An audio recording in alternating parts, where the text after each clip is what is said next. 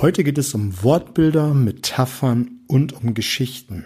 Mein Name ist Oliver Busch und das ist der Nichtverkäuferkanal. Und hier geht es um die Themen Verkaufen, Verhandeln, Rhetorik und das dazugehörige Mindset, damit du in Zukunft deutlich gelassener und einfacher verkaufen kannst und am Ende deutlich mehr Umsatz generierst.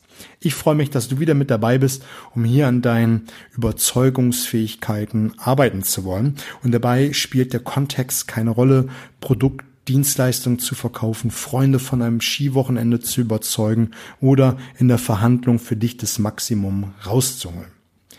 Heute Heute habe ich wieder eine Einwandbehandlungstechnik für dich, die sehr, sehr stark ist.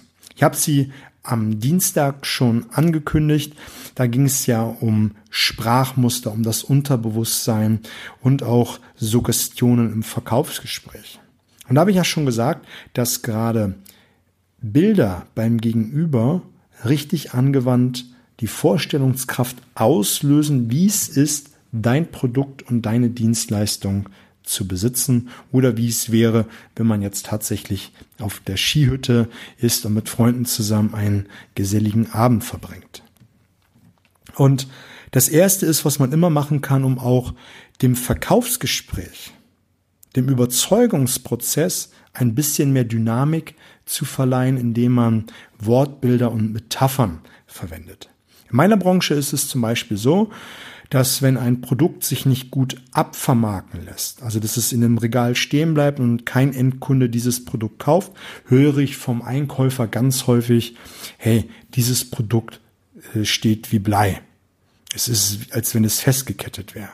Und eins meiner Standardsprüche ist immer, na, dann lassen Sie uns noch mal die Kette lösen und schauen, wie wir es durch die Tür bringen, und zwar die Tür an der Kasse.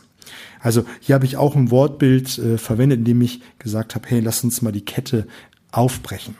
Oder wenn du ein Produkt verkaufst oder ähm, was, was sehr, sehr umsatzträchtig ist, ähm, dann kannst du sagen, lass uns doch mal den Umsatz jetzt durch die Decke katapultieren, indem wir dieses Produkt bei Ihnen auf die Straße bringen und mal so richtig das Gaspedal durchdrücken.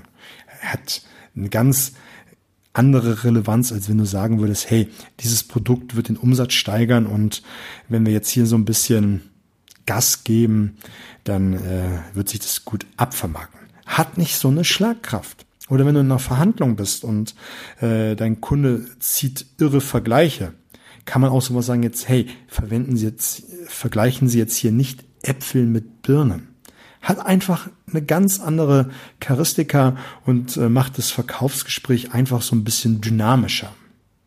Also überleg dir einfach mal für dich und deine Branche, was für Wortbilder, was für Metaphern du verwenden kannst, um es einfach ein bisschen dynamischer, ein bisschen mehr Grip reinzukriegen, damit es einfach ein bisschen runder ist. Und da sind wir nämlich beim Thema, nämlich diese Wortbilder und Metaphern verursachen ja auch beim Gegenüber dann Bilder, die im Unterbewusstsein sind. Und dein Gegenüber kann sich viel, viel leichter vorstellen, was du meinst. Das zweite ist, was man tun kann im Verkaufsgespräch, sind nämlich Geschichten erzählen. Einmal Geschichten erzählen von Kunden, die dein Produkt schon gekauft haben. Wenn du im Verkaufsgespräch bist und merkst, du kommst an einer Stelle nicht weiter, vorausgesetzt, du hast deine Hausaufgaben gemacht und zwar, du überlegst dir im Vorfeld, welche Kunden haben mit meinem Produkt, meiner Dienstleistung, mit meiner Idee schon gearbeitet? Wie war der Zustand vorher? Wie war der Prozess während der Implementierung des Produktes, Dienstleistung und was ist hinterher passiert? Und wenn du in so einer Situation bist, wo du irgendwo, als wenn du in einer Sackgasse stehst und es nicht weitergeht und kein LKW wenden kann und nix, dann such irgendwo das Loch in der Wand, in dem du eine Geschichte erzählst. Jetzt habe ich eben überzogen, bewusst hier auch Wortbilder verwendet, damit es für dich einfach greifbarer ist. Ich verwende ganz gerne Wiederholungen und Wiederholungen sind die Mutter Natur allen Lernens und immer wieder mein Podcast mache ich ja das Wiederholen, damit es bei dir einfach sitzt. Man sagt mir ja schon, ich bin eine Content-Maschine, weil Content, Content, Content rauskommt und das ist mir auch sehr, sehr wichtig. Und Lass uns wieder zurückkommen. Du überlegst dir Geschichten im Vorfeld von anderen Kunden, die erfolgreich mit deinem Produkt zusammengearbeitet sind. Und wenn so ein Einwand gekommen ist, den du beim anderen Kunden gelöst hast, dann packst du aus deinem Werkzeugkoffer die Geschichte und erzählst sie. So facettenreich, wie es dein Gegenüber gerade benötigt. Meine damit, dass du es entweder in Details formulierst oder etwas globaler, ob du die Sinneskanäle sehend oder hörend oder vom Gefühl her ansprichst, ob du ein bisschen schneller, ein bisschen langsamer äh, sprichst. Das sind Sachen, die wir in meinem Workshop üben. Äh, Werbung an dieser Stelle erlaubt. Und wenn du einen Workshop teilnehmen möchtest, dann kontaktiere mich einfach über die Shownotes, sind alle Kontakt, Kontaktdaten drinne, Instagram, Facebook, E-Mail-Kontakt, Webseite, kannst mir auch gerne folgen. Und das sind Sachen, die du üben darfst, um dann eine Geschichte richtig zu erzählen. Vom Kontext ist eine coole Geschichte immer ähnlich. Wie war es vorher? Wie war der Prozess? Wie war es hinterher? Auch große Blockbuster sind in ähnlicher Form aufgebaut. Es gibt es gibt ein Problem, das war vorher, es gibt den Prozess der Metamorphose, auch des Helden, und dann gibt es ein Endergebnis. Und das ist das, was du erzählst. Wenn du jetzt ein Newbie bist und noch keine Geschichten hast, dann hilft dir der zweite Punkt, dass du ihn gedanklich auf eine Reise nimmst, nämlich wie wäre es, wenn dein Produkt heute gekauft werden würde. Und dann nimmst du deinen Kunden an die Hand. Wie es geht, habe ich dir zum Teil schon letzte Woche verraten in der Folge Sprachmuster und Suggestionen mit den Möglichkeitsformen. Wenn du es nicht gehört hast, hör mal rein. Ultra stark. Und das sind die zwei Varianten an Geschichten, die man erzählen kann. Einmal die Geschichten von Bestandskunden und je mehr Vorteile Problemaufzeigungen, also je mehr Probleme du in dieser Geschichte schilderst, die dein Kunde hat, ähm, desto mehr kann sich auch dein Gegenüber hineinversetzen. Es ist letztendlich so, als wenn er sich da hineinfühlt.